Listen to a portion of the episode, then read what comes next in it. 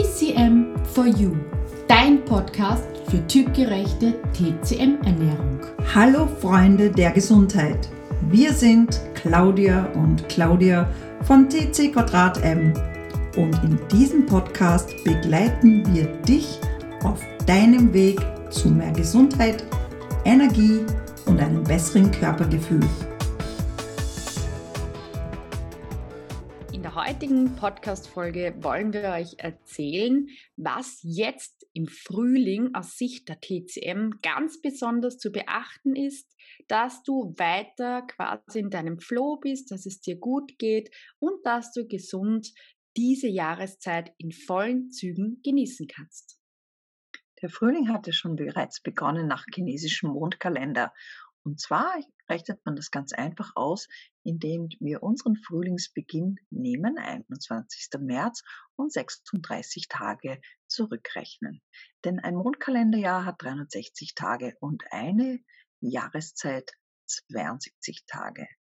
So kannst du dir das ausrechnen. Das heißt, der hat schon längst begonnen und man spürt es auch. Obwohl noch ein bisschen Eis da war, ein bisschen Kälte kommt, aber das ist klar, weil der Winter versucht sich noch durchzusetzen. Aber die Vögel zeigen es uns schon, denn sie zwitschern schon ganz munter und es sind auch schon die ersten Blüten und Kräuter da, die sich langsam aus der Erde bewegen so viel Gutes der Frühling auch mit sich bringt, Wärme, Vögelgezwitscher, tolle Pflanzen, die ersten Kräuter. Für den Menschen kann es manchmal schon sehr anstrengend sein, weil wir neigen besonders in dieser Zeit, in dieser Jahreszeit zu einer Stagnation. Also wir haben, merken ja auch, wir haben das Gefühl, ähm, wir werden oft zornig oder grantig. Österreich sagt man so Zwider und ja, kämpfen oft wirklich mit diesen Emotionen. Denn die Emotionen gehören auch zum Funktionskreis Leber und die Leber und die Gallenblase gehören zum Element Holz und der Frühling gehört auch zum Element Holz. Daher sind in dieser Phase besonders Leber- und Gallenblasenfunktionskreis betroffen. Das kann zum Beispiel Kopfschmerz sein, das kann sein, dass man eben grantig ist, wieder. Und das kann auch sein, dass ein schwindlig ist, dass man ständig müde ist und dass einen der Wind erwischt. Wenn der Wind gehört auch zum Frühling. Das ist der klimatische Faktor, der zum Frühling gehört. Dieser Wind, der kann ganz schön viel Probleme machen. Zum Beispiel im Kopfschmerzen, Schwindel. Aber dieser Wind ist noch kühl. Und das ist das, was viele unterschätzen. Das merkt man, wenn man Motorrad fährt oder gern mal das Fenster aufmacht, dass eigentlich die Luft im Frühling noch eisig ist. Und hier verkühlen sich dann ganz viele.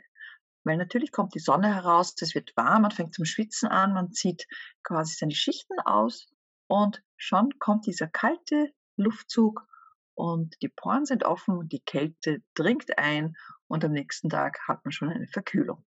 Oder einen steifen Nacken sozusagen. Also viele kämpfen auch der, im Frühling mit Steifigkeit, ähm, dann auch sozusagen Kreuzschmerzen, je nachdem, wo quasi dieser Wind festsitzt und eine Blockade erzeugt, was, wo, viele sich total wundern, und gar nicht wissen, woher sie es haben. Aber denkt einmal an ein Flugzeug.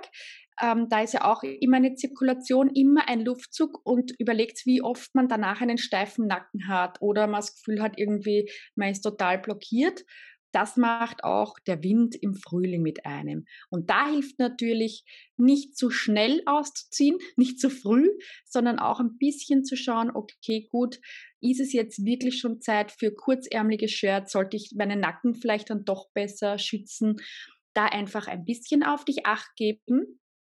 Im Punkt der Ernährung bietet uns ja jetzt dann auch diese Jahreszeit so viele tolle Nahrungsmittel und Kräuter, die wir vermehrt einsetzen können. Das heißt, unser Nahrungsmittelangebot wird reichhaltiger. Es gibt wieder mehr, weil im Winter gibt es mehr Kohlgemüse und Lagerobst. Aber jetzt kommt alles. Es kommen die Sprossen, die Kresse, die Radieschen, der Rucola, der, die Petersilie und auch der Schnittlauch bahnen sich ihren Weg. Und das ist auch gut so weil besonders diese leicht scharfen Nahrungsmittel und Kräuter helfen dir dabei, diese tendenzielle Stagnation, also diese Leber-Qi-Stagnation aus Sicht der TCM, etwas aufzulösen, aufzubrechen. Und deshalb ist es besonders jetzt wichtig, dass du schon langsam und moderat diese Nahrungsmittel vermehrt in deinen Alltag wirklich integrierst. Auch der Puls ist ein Leber-Qi-Stagnationspuls, also ein Stagnationspuls, wie wir ihn nennen. Das heißt, er fühlt sich sehr gespannt an.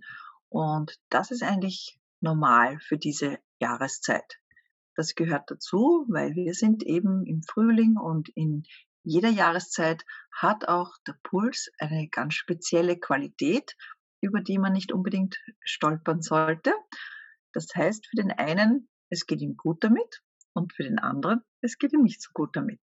Und das hängt sehr auch von deiner Energie, von deiner Zusammenstellung in deinem Körper ab und viel von deinem Gemüt, was für ein Typ du bist.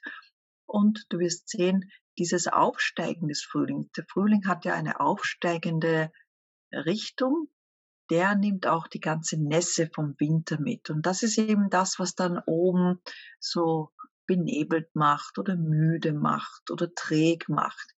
Und deswegen gibt es ja auch eine Entschlackungswoche, eine Entlastungswoche beziehungsweise eine Fastenzeit, wo man sich wieder löst von all den alten Schlacken oder Nässe, wie sie der TCM heißt, oder Schleim vom Winter, wo wir doch üppiger gegessen haben und dass wir wieder leicht werden, dass die Zirkulation besser wird und dass nicht zu viel Nässe nach oben steigt mit der Aufwärtsbewegung.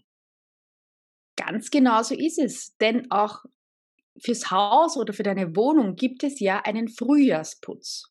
Und das Gleiche sollte es wirklich auch für deinen Körper geben, dass du einerseits eben diese Nässe, die man sich, die man einfach im Winter angesammelt hat, los wird und gleichzeitig diese Zeit nutzt, damit man keine neue Nässe noch weiter bildet. Und da wäre es besonders wichtig, nässebildende Nahrungsmittel wie viel Brotmahlzeiten als Hauptspeise, sehr viel Käse, Milchprodukte wie Milch und Joghurt, aber auch natürlich leider der Zucker und Fertiggerichte sowie zu viel Weizen, überhaupt wenn man es nicht gut verträgt.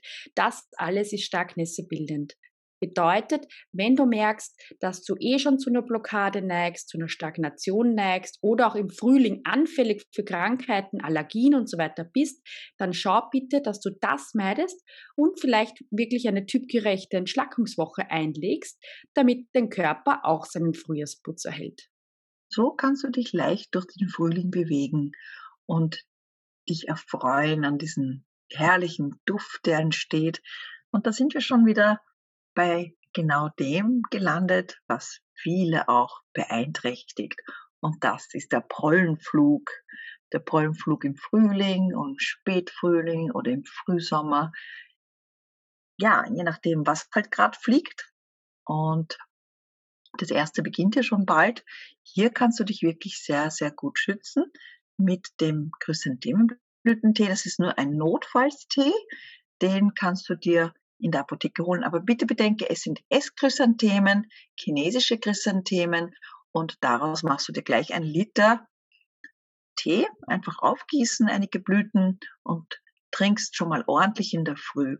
Und das nimmt den Juckreiz von den Augen, das klärt auch die Augen und es, es hilft dir, dass du den, diese Windhitze vertreiben kannst und senkt auch das Histamin, weil was Pollen oder eben Allergien machen, ist einfach, dass dein Histamin überschießt und du dadurch Reaktionen bekommst. Und das kann auch gefährlich werden ne? bei manchen Sachen, dass du wirklich da einen anaphylaktischen Schock erlebst. Aber so weit kommt es ja nicht. Es reicht ja schon, wenn die Augen tränen und Augen jucken und man dauernd niest. Und da kann die Chrysanthemenblüte extrem gut helfen. Du kannst es zum Beispiel auch mit Pfefferminze sehr gut kombinieren. Und wenn es ein bisschen zu kühl ist, nimmst ein bisschen Ingwer dazu. Schmeckt auch sehr gut. Und das ist auch etwas, gerade Pollen, da solltest du hier wirklich drauf schauen, dass deine Entzündungswerte im Körper weniger werden. Da ist hier ein sehr gutes Omega-3 sehr wichtig. und ein sonstiges Gleichgewicht in deinem gesamten Stoffwechsel. Und da spielt die Ernährung eine sehr große Rolle. Wenn du sagst, ma, die Tipps auch mit dem Tee sind total interessant, spannend, was gibt es da noch für Kräuter, Teemischungen, Nahrungsmittel? Wie wirken sie speziell im Frühling? Dann schau gerne dir unsere Hausapotheke für den Frühling an, weil genau dafür haben wir dieses Booklet erstellt. Da geht es wirklich darum, um Pollenzeit, Frühlingszeit, was ist im Frühling zu beachten, die gängigsten Ungleichgewichte, mit denen wir im Frühling zu kämpfen haben, was du hier mit Nahrungsmitteln, Kräutern und aber auch Tees selber machen kannst, sowie mit Salben, Bädern und auch Rezepte für den Frühling sind mit dabei. Also schau da gerne rein. Du, du findest den Link dafür in den Show Notes. Genieße den Frühling, nimm dir Zeit im Frühling, diesen herrlichen Duft der Blüten und der Liebesgefühle zu spüren. Widme dich auch der Natur und sauge die frische Frühlingsenergie auf und nutze sie, um neue Projekte anzugehen. Wir hoffen, dir hat diese Folge gefallen. Abonniere gerne unseren Kanal und teile ihn mit deinen Freunden. Wir wünschen dir nun eine wunderschöne Zeit und bis zu unserer nächsten Podcast-Folge. Denk dran, alle Schätze sind in dir und in diesem Sinne, bleib, bleib gesund. gesund